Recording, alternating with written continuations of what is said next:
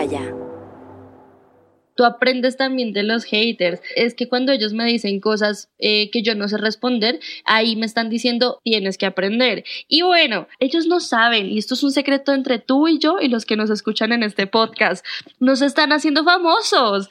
El algoritmo nos ayuda y ellos creen que lo que están haciendo es un mal y no, realmente cada vez que comentan y comentan y están pendientes a ver qué subes, pues nos están ayudando al fin y al cabo. Entonces, ni siquiera elimino los comentarios, yo los dejo ahí porque el algoritmo pum, pum, pum, pum, pum, me escala.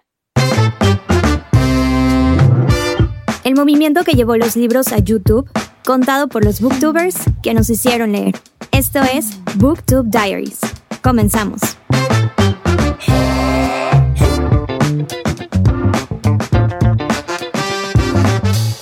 Hola, ¿cómo estás? Te doy la bienvenida a otro episodio más en Booktube Diaries. Yo soy Alexis y en esta ocasión tengo otra invitada internacional porque en este podcast así somos, puros invitados de calidad, puros invitados internacionales y también eh, nacionales, obviamente, porque hay talento en todas partes.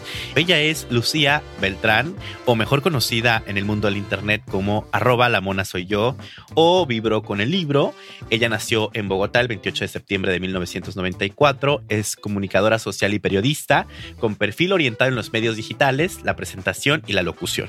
Ha adquirido experiencia académica y laboral en edición fotográfica, audiovisual y asistencia de producción en programas televisivos. Durante su carrera profesional se ha desempeñado como presentadora del programa La Mona Soy Yo, del Canal 13 durante el periodo 2016-2017.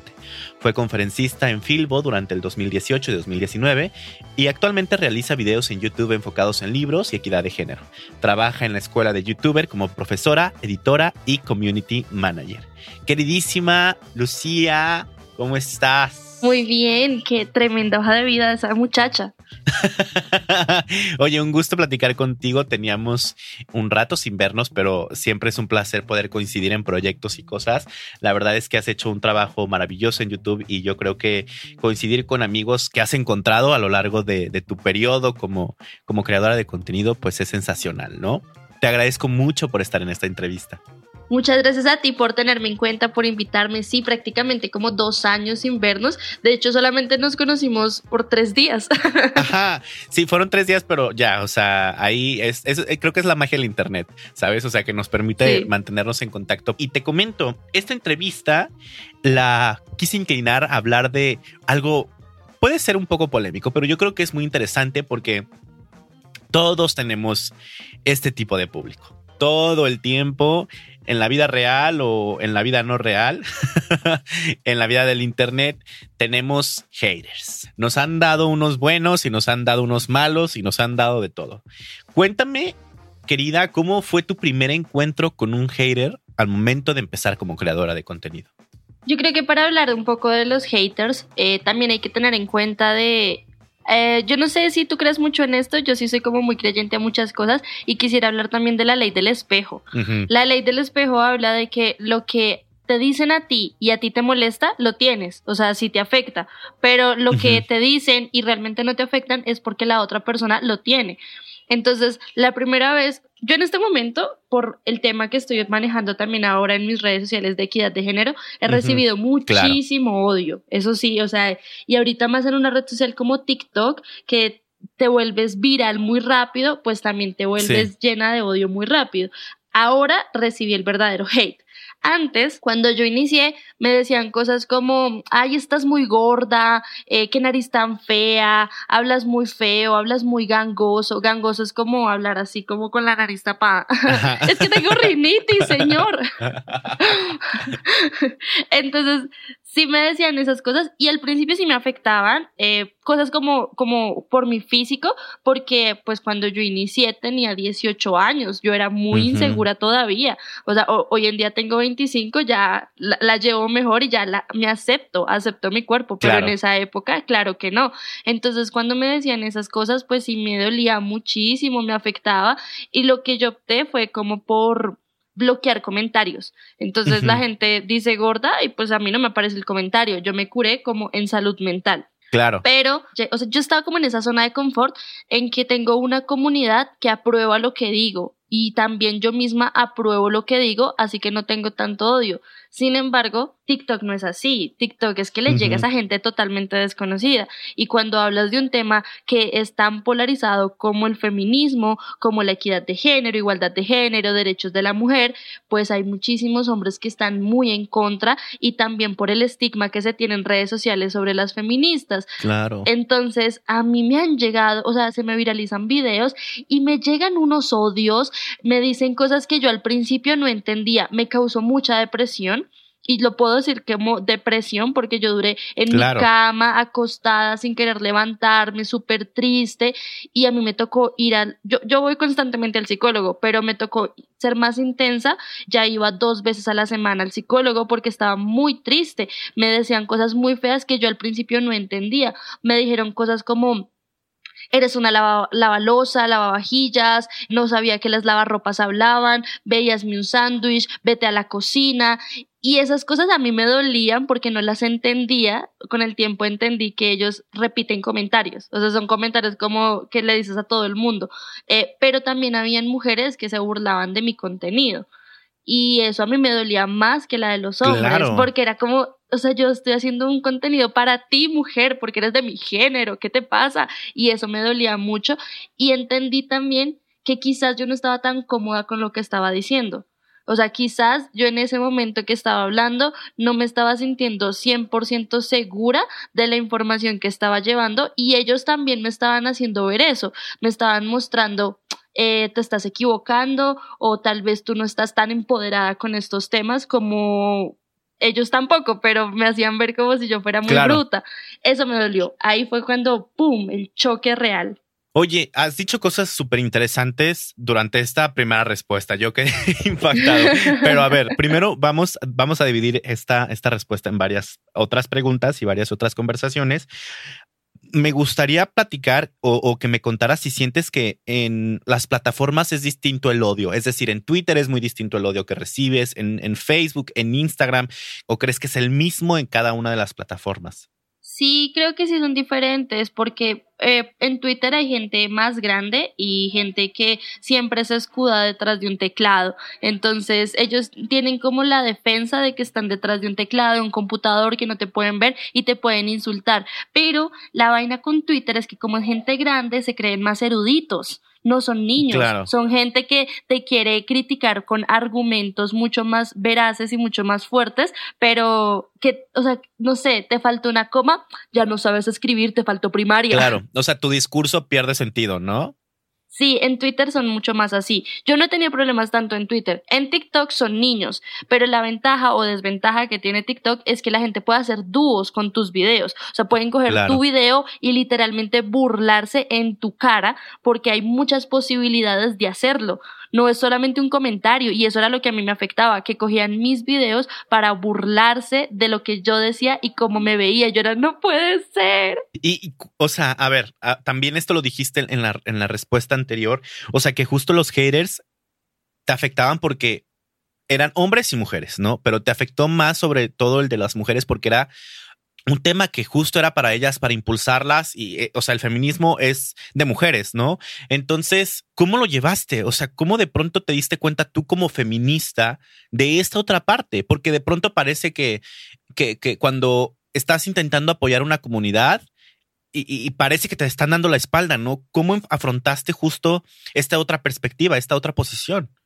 Creo que lo más importante siempre es aliarte de amigos y tener una red muy segura de gente que te quiere mucho. Entonces yo tenía muchas personas que me ayudaban y me hablaban cosas muy lindas como no te preocupes, tú eres muy creativa, estás haciendo cosas que, que pues que duelen y tengo una amiga en específico que es la que me ha ayudado a entender mucho más el tema del feminismo eh, y ella fue la que me decía esto es normal, no debería pasar, pero es normal porque hay muchos hombres que están muy en desacuerdo con este tema eh, y así lo entendí, pero en el caso de las mujeres hay algo entre las feministas también que se dice el feministómetro y es como querer medir quién es más feminista a otra y eso es lo que me hacían a mí. Entonces es muy feo, es algo que obviamente dentro de la misma comunidad se está cambiando para no tener que medir a otra por sus propios conocimientos. O sea, qué feo que te digan eh, tú eres más feminista o tú eres menos feminista. Y eso, es, y es lo que me hacían. Yo hice un tag que se llamaba el tag del feminismo, bajo un dedo, sí, en TikTok. Y entonces lo que hicieron es como que eh, cogían el video, se burlaban y aparte escribían cosas como esto es muy feminismo liberal. Y es como, eso, o sea, no Mm. importa, al final es la misma causa lo que estamos nosotras luchando, no tiene nada que ver si es liberal, radical, ¿me entiendes? Es impresionante la cantidad de, mo- de diferencias incluso que existen. Hay casi 20 tipos de feminismos. Tú, en- o sea, ¿en qué momento tú decides entrar a este mundo y hablar de eso? Porque, ¿Sabes o sea, tú qué? empezaste. Gracias a los libros. Ya, claro. Tú empezaste teniendo contenido diferente, o sea, y, justo en los últimos, ¿qué fue? ¿Meses? ¿Un año? ¿O cuánto llevas Un haciendo año. contenido de...? Pues Exacto. un año y pico, un año y pico, sí. Este, yo ni siquiera me llamaba feminista. Yo, yo tengo mi canal de libros y en mi canal de libros, claro, también hay odios, pero son odios que tú, es que te resbalan a veces. Te dicen como, ay, estás hablando de libros muy juveniles, estás hablando de libros muy basura, porque yo, yo en mi canal de libros siempre quiero implementar que yo hablo de todo, desde Juan. Rulfo hasta libros de youtubers. Eso es una, es una, una- un ámbito muy amplio. Y entonces la editorial Planeta me empezó a, como a apoyar con libros. Eh, me dijeron, mira, pues no sé si te gustaría hablar de este libro que se llama Amiga, date cuenta. Entonces es de Plaqueta y Andonela. Ellas escribieron Amiga, date cuenta. Y yo lo empecé a leer y empecé a enterarme. Y yo ya estaba más o menos metida por eso, porque yo siempre me he considerado una mujer un poco rebelde y que, se- y que siempre quiere Sí. salir como del dogma. Y yo empecé a leerlo y bueno, sí me pareció interesante, pero en ese momento a mí me daba miedo decir feminista. Yo decía empoderamiento femenino, igualdad de género. Yo no decía la palabra Claro. feminista. Y entonces, bueno, pasó eso y ellas me, me hicieron ver muchas cosas y yo las veía y decía, 呀，tienen mucho sentido, o sea, tiene mucho sentido lo que están diciendo. Creo que debería investigar un poco más. En noviembre del año pasado, por causalidades de la vida, porque siempre es una causal, todo lo que sucede en tu vida no es casualidad. Yo estaba con una gente en donde trabajo, me tocó ir un sábado a trabajar y ese sábado eran unas personas que trabajan aquí como líderes sociales y líderes activistas jóvenes y fuimos a almorzar y entonces ellos empezaron a hablarme de cosas y yo les decía, ah, pues yo hago un contenido así, pero yo no me considero feminista. A partir de ahí ellos me involucraron, me metieron en una escuela de activismo y yo, Ajá. wow, ¿qué es todo esto? Ahí es donde me entero de todo de toda la vaina. Claro, o sea, de pronto puede parecer y criticar, ¿no? O sea, de que por qué te estás acercando a libros de youtubers o libros tan comerciales, ¿no? De esta manera. Pero de pronto parece que esos libros nos acercan luego a lecturas muchísimo más complejas. O sea, es sorprendente como el ejemplo de Amiga, date cuenta, te llevó, no sé, a la teoría de, de mujeres feministas que han explicado y hablado de estos temas desde hace muchísimo tiempo, ¿no? Sí, sí, bueno, es que yo empecé también como con documentales, con películas y Claro. me pasaba algo y es que yo veía esos documentales y me ponía a llorar. O sea, yo me ponía, yo, pero porque me siento tan mal? Entonces era por ver a esas chicas que yo no entendía el hecho de que ellas de verdad luchaban, oye, derecho al voto, eh, no me quiero casar obligada, o quiero tener el derecho a, a divorciarme cuando yo quiera. Y yo veía eso y me daba una tristeza absoluta y creo que cuando una mujer que apoya todos estos derechos humanos y derechos de la mujer y dice que no es feminista, es realmente porque le da miedo por el estigma. Y eso era lo que yo sentía. Claro. Yo ya era feminista hace mucho tiempo, éramos feministas, solamente faltaba como ese empujoncito para decirlo y poder estudiarlo. A mí lo que más amo de este del movimiento es una palabra encantadora que está mucho más de moda hoy en día y es la sororidad. Claro. Yo era una mujer que criticaba a todas las otras mujeres porque crecimos y nos metieron la idea de que éramos una competencia. Y yo a todas las veía como una competencia. Cuando entro en este movimiento y me doy cuenta de lo que es la sororidad, la solidaridad entre mujeres, digo, ya no veo a nadie como competencia. Todas son hermanas. No todas las mujeres tienen que ser mis amigas, pero sí nos podemos ayudar. Claro, ajá, o sea, no, es como de pronto no se idealice, pero, o sea, tampoco se empuje al otro extremo, ¿no? De, de- del odio. Y es que justo parece que de pronto esta parte de nosotros que nos da miedo decir, no sé, ah, soy gay, ah, no, soy, soy bisexual o soy feminista, soy, ¿sabes? O sea, y que, pero es algo súper intrínseco, o sea, como tú dices, yo ya era feminista, o sea, pero al final del día eran parte de nosotras que, que o de, de nosotros, eran parte de ustedes que, que Nosotres. pues como que les, de nosotros, ajá, que les daba miedo afrontar, ¿sabes? O sea, y... Oye, pero, pero mira que me daba cuenta que también pasaba en la comunidad de Booktube, que tú empezabas a hacer videos sobre libros y ya te decían Booktuber, pero a veces tú no- ni siquiera te nombrabas Booktuber o Ajá. influenciador literario, pero lo eras. Sí, sí, exacto. Y ahora, ¿cómo afrontas tú por primera vez a un hater y cómo lo afrontas ahora?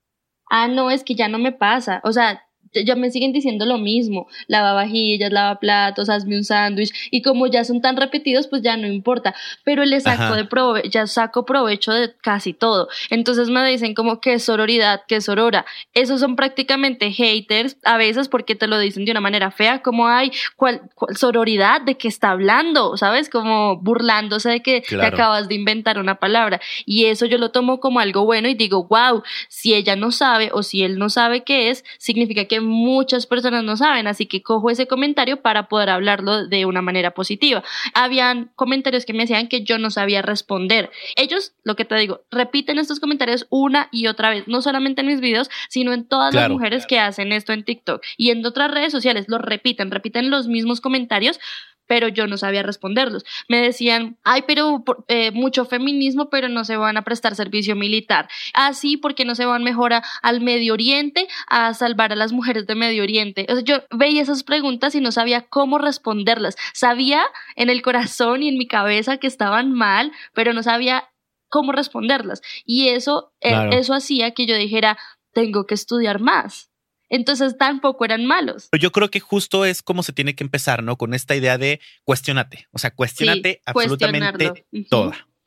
Así es como yo empecé también a cuestionarme cosas que no entendía. O sea, yo vivo también, creo que muchas mujeres y muchas personas hemos crecido en un ambiente igual de machista, pero uno no es consciente, sino que se cuestiona. A veces uno o lo normaliza o no lo normaliza. Yo eh, no entendía por qué mi abuela siempre tenía que atender a mi abuelo y mi abuela se despertaba para hacerle el desayuno, hacerle el almuerzo, hacerle la comida y arreglar la casa. Y yo la veía hacer esto, la rutina de todos los días. Y yo, yo solo lo normalicé, pero cuando yo empecé a ser grande, yo decía, pero ¿por qué? O sea, ¿por qué mi abuelo deja los platos y la comida ahí, ahí en la mesa y se levanta y se va? se va o, no entendía por qué mi abuela siempre me decía, eh, ya atendió la cama de su abuelo, y yo, pero ¿por qué no la atiende él o por qué no la atiende alguien más? y, y eso, eso era lo que me pasaba, eh, que yo estaba como muy, pero ¿por qué? O, por ejemplo, si yo salía con una pantalón con rotos, mi abuelo me decía, usted no puede salir a la calle así. ¿Por qué? Y ahí es cuando tú empiezas a entender que hay algo que está mal. Si hay algo que te incomoda, hay algo que está mal. Y bueno, hablando de los haters, ¿no? Porque yo creo que todo esto nos está llevando al feminismo y me encanta, o sea, me parece perfecto. Pero, ¿crees que exista un pro por tener haters? Sí, claro, es que tú aprendes. Tú aprendes también de los haters. O sea, es, que cuando ellos me dicen cosas eh, que yo no sé responder, ahí me están diciendo, tienes que aprender. Y bueno, ya en esta, cuesta, esta cosa de las redes sociales, ah, ellos no saben, y esto es un secreto entre tú y yo y los que nos escuchan en este, en este podcast, nos están haciendo famosos. El algoritmo nos ayuda y ellos creen que lo que están haciendo es un mal y no, realmente cada vez que comentan y comentan y están pendientes a ver qué subes, pues nos están ayudando al fin y al cabo. Entonces, ni siquiera elimino los comentarios, yo los dejo ahí porque el algoritmo, pum, pum, pum, pum, pum, me, me escala. Y me parece preciso que lo digas porque te quería consultar al respecto de esto, ¿no? Porque hay una frase que dice, no importa si se habla bien o mal de ti, lo importante es que se hable. ¿Qué piensas al respecto? Sí, creo que es real, es una frase muy real, sin embargo también es, es tu salud mental. O sea, hay personas que de verdad se tuvieron que alejar de las redes sociales porque no aguantaron tanto odio y es que a veces de verdad te odian demasiado y tú a veces no entiendes por qué. Pero cuando yo veo como que son comentarios muy insulsos, que son comentarios que, ah, no me interesan, pues yo los dejo pasar y ya está ahora puedo hacerlo, antes no. Hoy en día sigo teniendo esos comentarios feos, pero ya no me importan. Ya es como, es que también la, no quiero ser como, hay una palabra que se llama como adultismo, eh, no quiero como, ay, porque ya soy adulto, entonces lo que los niños dicen no vale, pero me insultan niños de 10 años, de 12 años. es como, eh, mm, bueno, sí puedes insultarme, pero que falta de respeto porque tú ni siquiera tampoco has estudiado esto bien. O sea, hay, hay, activistas de 12 años y de 10 años y eso no se desconoce. La cosa es que ellos sí han estudiado, esos niños de 10 años, de 12 años y están muy metidos en esta onda. Y, también, o sea, sabes, me parece impresionante que eh, estemos como hablando de, Booktube al mismo, al mismo tiempo todo esto se esté conectando y que al mismo tiempo sea de, de, muchas maneras eh, responsabilidad social, ¿sabes? O sea, yo creo que es importante mostrarlo, ¿no? Y decirlo que no solamente estamos trabajando en la difusión de libros, sino de ciertas temáticas como es el feminismo.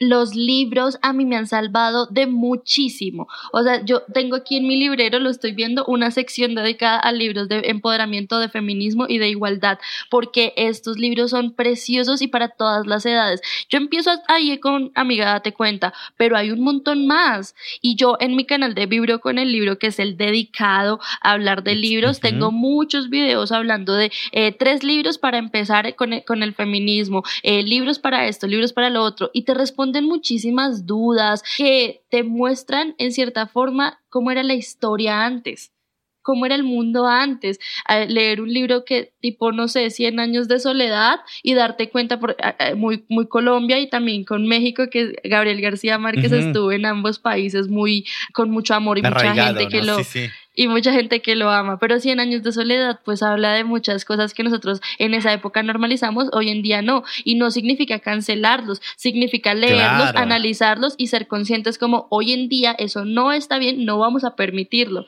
Ahora, también existe esta, este pensamiento que afirma que todos somos haters. O sea, y hay algunos que creen y algunos que no. ¿Tú realmente piensas que, que somos haters o, o, tú has tirado hate alguna vez? Claro, yo creo que sí, tiene todo, todo, el sentido del mundo. Todos somos haters, pero nos deconstruimos, amigo. Vengan aquí a la palabra de la deconstrucción. O sea, yo lo fui muchísimo, yo juzgaba mucho, hacía comentarios muy feos y seguramente todavía lo seguiría haciendo, pero como que en una calidad muchísimo menor. O sea, no es como que todo el mundo me tiene que caer bien. O sea, paz y amor, pues sí, lo predico mucho, pero tampoco significa que no me vayan a dar rabia cosas o no vaya a pensar mal de gente que a lo bien es mala. Sí, yo he hecho resto de comentarios negativos, claro que sí, hemos sido haters. De hecho, una vez recuerdo mucho que cuando estaba bajo la misma estrella, eh, hubo un youtuber colombiano que quiso hacer un, como yo no sé qué quiso hacer, si hablar de bajo la misma estrella, o yo no sé qué quiso, pero era un youtuber muy famoso colombiano, y yo le escribí como, me parece el colmo, así, re hater, me parece el colmo que tú seas una persona con esta influencia, crea que el cáncer es algo chistoso y de lo que tienes que reír de hecho, me acuerdo mucho que en un video de YouTube creo que esta fue como la piedra coyuntural que hizo el cambio en mí y es que algún novio mío dijo la palabra feminazi como, ay, no, es que esas feminazis.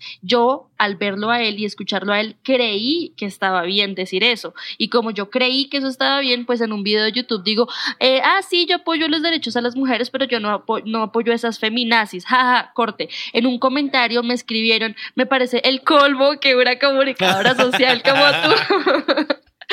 Eh, de nuevo el espejo. sí.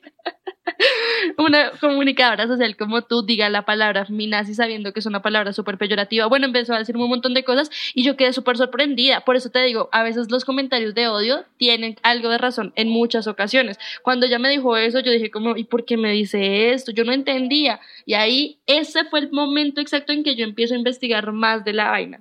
Claro, sí, pues es que los haters de alguna manera nos hacen ver cosas que de manera objetiva nosotros no podemos ver porque estamos pues cegados, ¿no? O sea, incluso romantizados, incluso idealizados con lo que estamos haciendo y no nos damos cuenta.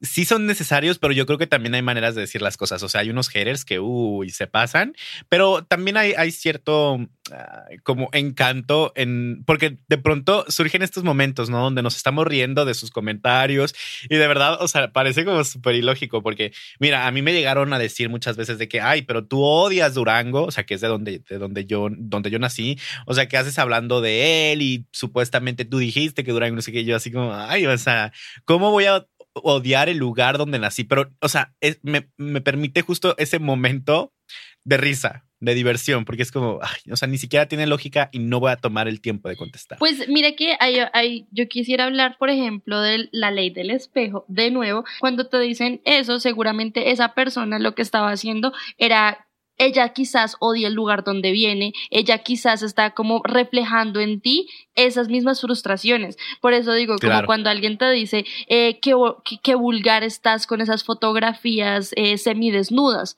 tú piensas eso y realmente tú sientes que estás vulgar, pues no. Entonces seguramente esa persona tiene mucho estrés o mucha rabia de que ella no puede ser vulgar o no puede tener ese tipo de ropa con ella misma. Sí, sí, qué, qué, maravilla. Me voy a poner a investigar más sobre esta cuestión, esta ley anécdota. Imagínate que mi anterior, era, un, mi anterior relación fue como un noviecito así de tres meses, tipo, y entonces en plena cuarentena, pues él vino a quedarse en mi casa unos días. y en mi, anterior en mi anterior relación a esa, que fue una relación como casi de seis años, eh, yo le peleaba mucho a mi exnovio y le decía, es que tú no me peleas cuando yo te peleo. Él siempre me daba la razón. y luego con este noviecito de tres meses, él me peleaba y me peleaba y me peleaba y yo era como, ¡ay, qué fastidio! ¿Por qué me pelea tanto? Yo le decía, ok, sí, tienes razón. Y él me decía, ¿pero por qué me das la razón? Y yo, no puede ser, yo era esto. Ah. claro, es que justo, o sea, pasa muchísimo. Y claro, es el karma, ¿no? De alguna manera o se puede ver así, ¿no? O sea, bueno, ahora hablemos de Booktube, ¿no? Porque, y de la comunidad como tal. Sí. Digo, el, el hate es algo que está vivo en la comunidad, ¿no? Pero ¿Tú sientes o cómo te gustaría que Booktube lidie con los haters en el futuro? Porque yo creo que ha sido una experiencia en Booktube sobre todo que los haters ah, se sienten como más vivos, sobre todo porque es una comunidad pequeña, ¿no? A ver, creo que el hate y el odio que te pueden generar las personas en la comunidad también lo mismo, habla mucho de ellos mismos y de esa envidia. Yo siento que uno a veces tiene que cruzar la línea entre envidiar y admirar. O sea, te estoy envidiando porque yo no tengo esto o te admiro porque no tengo esto y me gustaría llegar allá. Entonces, a veces las personas les cuesta mucho trabajo eso precisamente por, por esos mismos vacíos, por eso mismo que no tiene, eh, le da mucha rabia y por eso te juzga. Eh, hay personas que tienen más vistas o hay personas que tienen como más contratos o hay personas que tienen como más apoyo editorial y de pronto te da una envidia y empiezas a hablar mal, y empiezas a estar súper rabón y en vez de decir todo lo contrario, decir, te admiro, Sabes, y justo te voy a contar una experiencia porque en mi, en mi carrera yo tenía un compañero que se la pasaba haciendo referencias de autores. O sea, de que, oh, es como cuando en la novela, o sea, el profe estaba platicando y explicando la clase y era de, oh, es como cuando en la novela de Carlos Fuentes o es como cuando en la novela de Gabriel García Márquez o, y yo estaba así como, o sea, no, no lo aguantaba, ¿no? Y en algún momento tal cual me paré como frente a un espejo invisible y me dije, a ver, o sea, ¿qué está pasando aquí? Esto no está bien, tú no eres así, ¿qué onda, no? Y dije, no, pues es que le tengo envidia. Y esa envidia es de alguna forma una admiración, ¿no? Entonces, ¿por qué no aceptas que le tienes envidia y empiezas a admirarlo? Y fue algo, o sea, fue un trabajo impresionante porque literal, a partir de ese momento empecé a aplaudirle. O sea, sí fue tal cual de que es que sí, o sea, tienes eso que a mí me gustaría tener, a mí me gustaría hacer. No lo, tampoco lo puedo exigir y, tener de un día para otro, pero, pero mientras tanto yo te voy a aplaudir y estoy muy orgulloso de ti.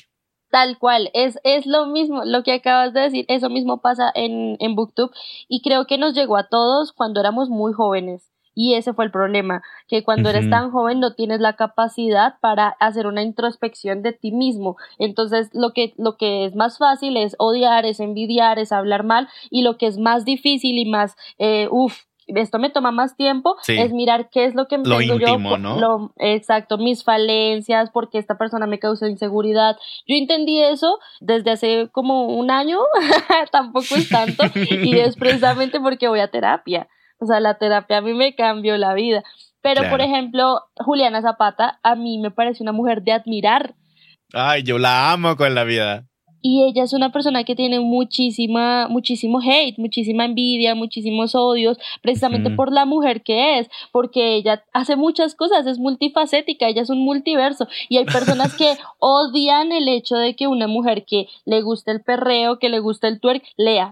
Exacto. De hecho, hay por ahí un meme que me da bastante risa y me divierte mucho. Es como, este, puedo estar leyendo a James Joyce y, o sea, si me gusta James Joyce y me gusta perrear, ¿qué significa? ¿No? Y es, o sea, es como lo mismo, ¿no? Y, pero me encanta. y ella recibe mucho odio por eso. Ajá, justo he visto que recientemente también, o sea, de nuevo volvió el hate por lo del reggaetón y es como, ya, o sea, supéralo, ¿no? Siéntate. Pero bueno, o sea, son cuestiones que siempre están pasando, ¿no? Y también te, justo te iba a comentar de que nunca terminamos de crecer, nunca terminamos de cambiar y nunca terminamos de aprender, porque dijiste, esto yo lo aprendí justo hace un año, ¿no? Pero X, o sea, todo el tiempo estamos eh, intentando llegar a ser mejor persona, ¿no? Y, y yo creo que siempre vamos a aprender Sí, claro, tienes toda la razón. Todos los días aprendemos cosas diferentes. Entonces, ahorita con el tema de BookTube, creo que todos ya estamos tan grandes que a veces ya es como, ay, yo no tengo ganas de pelear. O sea, porque hay que gastar tanta energía en pelear cuando podemos gastar energía en otras cosas? Eh, como, por ejemplo, no sé, promocionar la literatura, hacer más cosas como dentro de la comunidad.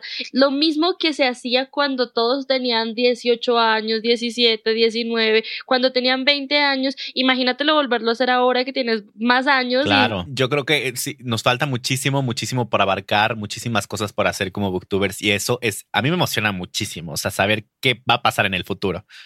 Igual yo llegué tarde, o sea, yo llegué tarde todo, a todo, a todo el avispero, yo llegué tardísimo porque yo empecé a, yo ya amaba a los booktubers, pero yo no hablaba de libros porque pues tampoco tenía tanta adquisición económica para leer o para adquirir un libro, así que yo leía todo por internet. Este, y cuando yo digo, bueno, listo, me voy a meter a hacer esto, fue en el 2017, casi 2017 que yo inicié a entrar y en el 2017 ya había pasado de todo. O sea, ya, ya, llegaste tarde, amiga.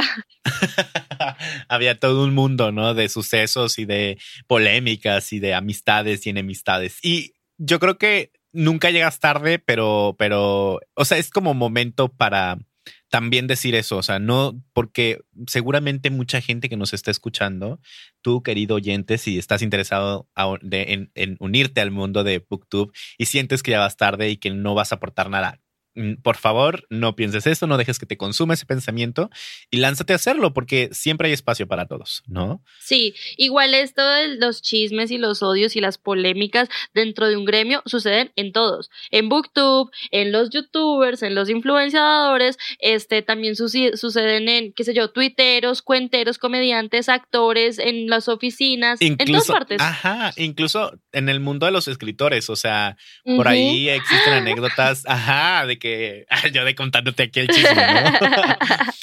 no sé, no sé exactamente quién era quien odiaba a quién sí. Creo que Mario Vargas Llosa y, y, Gabriel García Márquez se pelearon. Pero sí, o sea, investiguen y hay peleas por todo el mundo. Y hay incluso escritores que se, o sea, entre cartas así se están diciendo de cosas, ¿no? Como los tweets, las indirectas, así, tal cual. Tal, oye, sí, no lo había pensado también. Oh. no, pero es muy divertido descubrirlo. Es el chisme eh, detrás de todas las obras literarias. Está, está muy padre. Y bueno, ahora cuéntame por qué sigues eligiendo BookTube como medio para promocionar la literatura, porque ya existen muchas plataformas, ya hay de todo y, y también, o sea, yo creo que cuando empezaste, pues ya existía blog, existía Twitter, existía Instagram, existía y tú decidiste YouTube. Es que a mí se me facilitan mucho los videos. O sea, hacer videos y hablar frente a una cámara se me facilita mucho más que los dotes de, escritura. No, todavía no, no. O sea, lo máximo que escribo son las infos de las fotos o los videos que pongo en Instagram y eso no me pidas más, por favor. Este tampoco se me facilita tomar muy buenas fotografías, así como la edición y todo eso. Tampoco es, es una de mis habilidades. Una de mis habilidades, yo tengo que reconocerla, es hablar, hablar frente a una cámara, expresarme, a mí me encanta, este, y, y ahora mucho más que yo sigo leyendo y me gusta mucho seguir leyendo y tengo mis autores favoritos y es algo que no pienso dejar y que aparte lo puedo unir, o sea, todo lo puedo unir a lo que hago actualmente y se unen los dos mundos y es muy bacano porque eh, tengo un montón de libros de feminismo y que los hablo en vibro con el libro, tengo un montón de libros de youtubers que los hablo en libro con el libro. Tengo libros aquí colombianos como mi querido Mario Mendoza, los hablo en libro con el libro. Y está súper bien y me fascina porque la gente sí se incentiva. Claro. Sí, sí, yo creo que es, son formas de llegar, o sea, hay muchas formas de llegar a lectores, ¿no? Y, y cada lector se va a sentir más cómodo en distintas plataformas, ¿no? Ahora, ¿en qué momento tú te diste cuenta que BookTube cambió tu vida? Yo no hacía parte de la comunidad. Eh, definitivamente. Fue cuando yo empecé a ver los videos de los, de los booktubers mexicanos precisamente y ellos me, o sea, yo tenía el estigma como muchas personas que los libros eran aburridos, eran sosos, que flojera, porque a nosotros en el colegio nos ponían a leer libros que unas, o sea, maravillosos, claro, pero para un niño de 12 años ponerlo a leer libros tan complejos, eso no es posible, lo que hace es alejarte de la literatura. Entonces, cuando yo eh, encuentro a los booktubers y ellos empiezan a hablar de historias fascinantes, como eh, hay un capítulo de iCarly donde Sam dice, wow, esto es como una película en mi cabeza, Así tal cual. Es como así lo veía yo. Y ellos me lo contaban y yo dije, ah, pues voy a verlo. Como que una vez pasas por una librería, ves el libro que un booktuber recomendó, lo coges, lo compras, lo lees y dices, wow, me encantó. Pero a veces hay que tener en cuenta que los libros te cambian la vida porque tú vives ese universo, sin embargo, no significa que porque leas eres una persona culta, eres una persona sabionda, no. Claro. Y también, o sea, sabes, no significa que ese universo sea el único, porque justo también pasa mucho, ¿no? Que vivimos como, a lo mejor nos rodeamos de cierto género, fantasía, romance, y de pronto se empieza a idealizar esas cuestiones. Y no, yo creo que por eso también es súper importante leer de todo, ¿sabes? Como para conocer todos los nichos y todas las vidas que están pasando a tu alrededor y poder empatizar con todo el mundo. Salir del canon, me encanta, salir del canon es importante. Eh, igual también no crees que el ver, el leer libros también es muy parecido a ver series o ver películas. Hay películas de culto, hay series de culto, hay series como de moda, libros de moda. Es que sabes que me encanta que, que ya me, me, hiciste tú la entrevista de que la pregunta. No, sabes que, o sea, nuestra generación es una generación que creció en los medios audiovisuales. Entonces, es obviamente, eh, o sea, a nosotros nos llama mucho más la atención lo que, lo que es visual en nuestra cabeza. Entonces, surgen estas, estas novelas donde hay muchísima acción, todo el tiempo está ocurriendo algo y nuestra cabeza está recreando constantemente imágenes. Entonces, obviamente, sí es algo muy similar, o sea, sí es eh, una experiencia muy similar, incluso los videojuegos, ¿no? Cuando estás jugando y estos, estas cosas que tienen historias y que estás conectando cosas y resolviendo problemas, no sé qué, o sea, al final del día estás trabajando en tu mente y, y, y son cosas que las otras generaciones no tenían. Entonces también por eso son tan criticadas y tan analizadas, ¿no? Claro. Sí, y ahorita las personas creen que porque tú lees un libro eres mejor persona y pues realmente puede ser una caca leyendo muchos libros. ajá, ajá, ajá. Sí, no, sí, y eso es, eso es algo que también se tiene que entender, ¿no? O sea, y ahora hablemos justo de qué te gustaría cambiar como en la comunidad de BookTube creo que hoy en día por la misma situación de que todo el mundo está más grande, creo que cuando hacíamos videos no teníamos tantas preocupaciones del trabajo, del dinero, o sea, estábamos más pequeñitos y más jóvenes, entonces creo que se desunió simplemente, ya, o sea, ya no hay peleas, ya no hay amores, solo se desunió, ya todo el mundo anda por su propio camino, por su propia cuenta, ya no hay colaboraciones, colaboraciones de verdad, o sea, ven a mi casa y hacemos un video, eso no lo hay, y creo que eso es lo que más le hace falta a la comunidad, y sigue faltándole cosas como aprender de los youtubers. ¿Sí? Este, nosotros no deberíamos ser alejados porque igual estamos en el mismo, en el mismo mar, estamos en, el, en la misma plataforma, entonces también deberíamos aprenderles mucho y los las booktubers, porque son las booktubers más grandes de el mundo y de México, sí cogieron eso. O sea, ellos aprovecharon las tendencias de los youtubers para poder crear su contenido de libros. Querida, es que es bien interesante. O sea, de verdad, yo, estas, estas entrevistas me han dejado a mí tantas enseñanzas. O sea, hay tantos booktubers con tantas perspectivas al respecto. Y yo así hasta me apunté unas cosas, como dije, cuando regrese voy a aplicar esto. Ah. Pero porque sabes que no, es que de verdad es, o sea, por ejemplo, unos me decían, es que a mí no me interesan las, las tendencias porque sabes que yo tengo algo de lo que hablar y lo que decir. Y yo estoy muy convencido con ese mensaje. Y aunque yo sé que no tenga las visitas que vaya a tener, me interesa que llegue a la gente que tenga que llegar, ¿sabes? Y hay otra gente que me decía, las tendencias son súper importantes porque no sé qué, no sé qué. Yo de, pero también tienes que hacerlas siendo genuino. Entonces, sí, yo creo que son posturas bien increíbles. yo apoyo que, sigan las tendencias, también apoyo que no las sigan. hagan lo que quieran, pero háganlo. Exacto. de verdad. Eso también es muy importante, hacer lo que se te dé la gana y ya, porque es que lo bueno que tienen los libros, a diferencia de series o películas, por ejemplo, es que no tienen una temporalidad. O sea, tú es, eso no es algo que tú, no sé, Dark, que era la serie más ahorita famosa, eh, ya perdió la moda. O sea, ah, sí, Dark, ah, sí, Game of Thrones. Ajá. Pero los libros no son así, los libros siguen teniendo, siguen de moda por lo menos un año. O sea, porque no todo el mundo lee al mismo ritmo, porque no todo el mundo ve lo mismo y porque no encuentras tantos spoilers en redes sociales sobre un libro. Entonces, eso es algo muy genuino y muy, y muy bonito que en cualquier temporada del año puedes hablar del libro que se te dé la gana. Sí, sí, exacto. Y aparte, también muchas veces lo que has vivido a lo mejor no te ha ayudado a entender el libro y lo relees y es otra temporada y es otro tiempo y tal. Entonces lo, lo percibes de distintas maneras y también eso sirve muchísimo a tener más margen para, para hablar y expresarte al respecto, ¿no? Sí, yo estoy releyendo Harry Potter. Oye, pues qué, qué maravilla ha sido platicar contigo, de verdad. o sea, hablamos de todo un poco, echamos Es que no me lo esperaba. Eres como entretenida. no, y es que sabes que, o sea, fue como una charla entre amigos y eso también al final del día es, es se disfruta muchísimo, ¿no? Ahora, para, para ir concluyendo esta entrevista, me gustaría hacerte dos preguntas más. La primera es, ¿cuáles son tus planes a futuro? ¿Qué te gustaría hacer? ¿Qué te gustaría aplicar en tu canal? Cuéntame. Eh, ay, no, es que ya ahora estoy muy activista.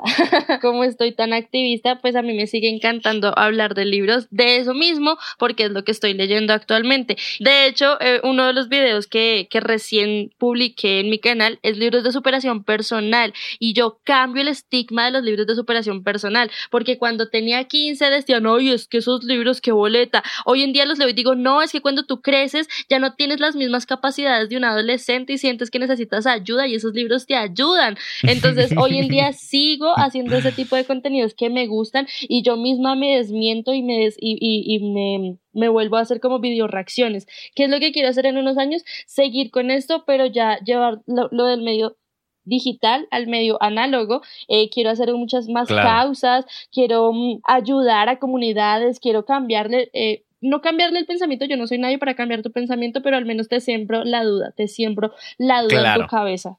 Me encanta escucharte y te aplaudo y te impulso a que lo hagas, de verdad, síguelo haciendo y em, sigue con esa motivación porque pues la responsabilidad social y el activismo son cosas que siempre necesitamos, ¿no? Y probablemente te agarre en curva, pero la última pregunta es, ¿cuáles son tus tres libros favoritos? Ah, ok. Em, la noche en que Frankenstein leyó el Quijote. Amiga, date cuenta. Muy bien. Eh, y sí, yo creo que voy a decir, es que voy a embarcar en la última siete libros de Harry Potter. está bien, está bien, tienes, te, doy esa ventaja. o sea, pero amiga, date cuenta, yo no lo valoré cuando lo leí. O sea, cuando yo lo leí no lo valoré tanto. Y es que hoy, hoy lo vuelvo a ver y yo digo, fue madre, este libro lo tienen que leer muchas personas. Es que está tan completo, tiene tanta información que yo de verdad no lo valoré. Y hay cosas tan increíbles en Amiga, date cuenta como los, es, de dibujitos, es, animado, es ilustrado. Em, y estos, estas ilustraciones son ilustraciones sin género. O sea, me explotó la cabeza cuando me di cuenta, porque no tienen colores hegemónicos, no tienen figuras hegemónicas ni cuerpos hegemónicos, ni siquiera tienen nariz, es como te vuela la cabeza porque cualquier persona te puede, puede sentir identificada. Ay, no, amiga, date cuenta, es uno de mis favoritos. pues qué maravilla, querido oyente, ya sabes, aquí hay tres libros que puedes leer por recomendación de Lucía o Mona, como quieras llamarle, supongo. pues querida, muchísimas gracias por esta entrevista, muchísimas gracias por tu tiempo, de verdad ha sido muy interesante, muy divertido, muy gracioso, eh, me ha gustado mucho y pues... Muchísimas gracias, espero que te vayas súper bien con esto, que regreses pronto con más fuerzas a las redes sociales, todos te vamos a apoyar y creo que ya hoy estamos en, una, en un ámbito diferente, en un mood diferente, lleno de mucho amor, entonces me encanta lo que haces, eres muy talentoso y saludos a todos los que nos escuchan. Muchas gracias. Y es tu momento de brillar. Dinos dónde te podemos encontrar, leer y escuchar. Me pueden encontrar en todas las redes sociales como arroba la mona soy yo. En todas estoy igual, todas las que ustedes se puedan imaginar, eh, todas. Y también estoy como Vibro con el libro, en todas partes, excepto en TikTok. O sea, Vibro con el libro solo Instagram, Facebook y YouTube y Twitter. Pues muy bien y querido oyente, también recuerda que nuestra plataforma tiene muchas redes sociales. Estamos en Facebook, Instagram y Twitter y nos puedes encontrar como Himalaya Latinoamérica. Por mi parte, yo estoy como Alexis Ayala OT y pues por si tienes interés de saber quién es la cara detrás de esta voz. Te agradezco mucho por escuchar la entrevista hasta acá. Nos escuchamos, hablamos en un próximo capítulo. Esto fue Booktube Diaries. Hasta luego. Esto fue Booktube Diaries, una producción original de Himalaya. Escucha más episodios en la app.